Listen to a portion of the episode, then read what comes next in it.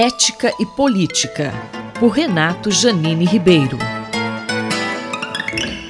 Professor Janine, o senhor poderia comentar a crise envolvendo o Ministério da Educação e uma suposta influência de pastores evangélicos na pasta? O Ministério da Educação é um dos mais importantes do Brasil.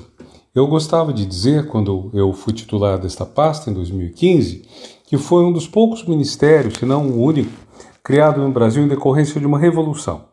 Um mês depois da vitória da Revolução de 1930, é criado o Ministério da Educação e Saúde, que mais tarde vai se dividir em duas pastas diferentes, sendo que educação vai às vezes ter cultura junto, às vezes ter desporto juntos, antes de também se emanciparem essas diferentes pastas. O que isso significou? Significou que o Brasil deixava de ter ministérios apenas voltados para o funcionamento da máquina estatal. Ou seja, o Brasil parava de ter a ideia de que o governo tem por base cuidar do próprio governo, cuidar do dinheiro que o governo recebe, cuidar de algumas da, da polícia, cuidar das instituições do Estado e começava a haver a ideia então de que existem funções, projetos, missões sociais que um governo tem que executar. Ora, o Ministério da Educação está nesse momento num, numa fase crítica, porque ele deixou de cumprir essas missões. Por exemplo, desde os anos 90, está claro que o Ministério da Educação tem um papel de liderança num sistema nacional de educação que ainda não existe legalmente, mas que foi se constituindo por uma série de ações, por exemplo, o fortalecimento do Fundo Nacional do Desenvolvimento Escolar, que permite distribuir gratuitamente livros didáticos às crianças do Brasil todos.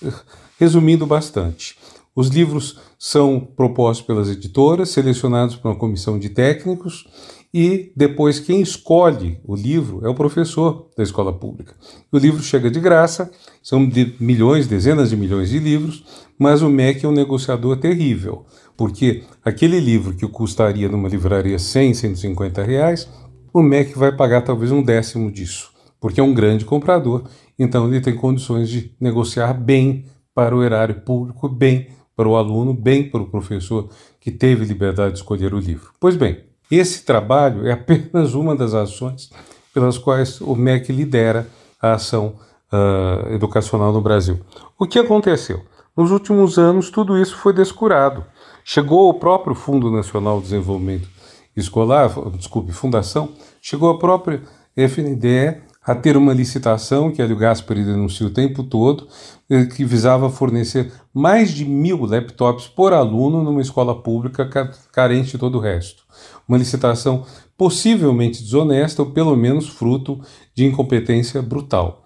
Então, na hora que o MEC deixa de cuidar da sua missão, que é realmente educação, uh, liderar a forma de fazer o ensino remoto emergencial, que ninguém sabia como fazer, na hora que ele deixa de fazer isso, ele se desvia e aí surgem essas denúncias de pastores que supostamente, não me cabe a mim uh, investigar isso, mas há órgãos que devem fazê-lo, com rigor e com presunção de inocência, mas se deixa de cumprir sua missão, o que ele vai fazer? Ele vai se voltar para esse tipo de coisa. E qual a repercussão de uma suposta interferência nas investigações da Polícia Federal envolvendo o caso? Evidentemente, se a Polícia Federal foi utilizada para funções de proteção a pessoas que, enfim, que estão fazendo coisas erradas, uh, isso também deve ser investigado. Quer dizer, não é papel da polícia proteger criminosos, não é, a não ser, no sentido muito específico, de que ela deve garantir a incolumidade deles, a segurança física contra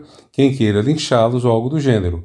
Mas impedir que o criminoso seja punido, fazer um uso partidário da, da função pública policial, que, que é uma função importante, porque são pessoas que têm o direito dado pela sociedade de portar armas, isso está errado. Então, não deveria ter sido feito isso. Eu espero que a apuração se desenrole a contento. O professor Renato Janine Ribeiro conversou comigo, Valéria Dias, para a Rádio USP. Ética e Política, por Renato Janine Ribeiro.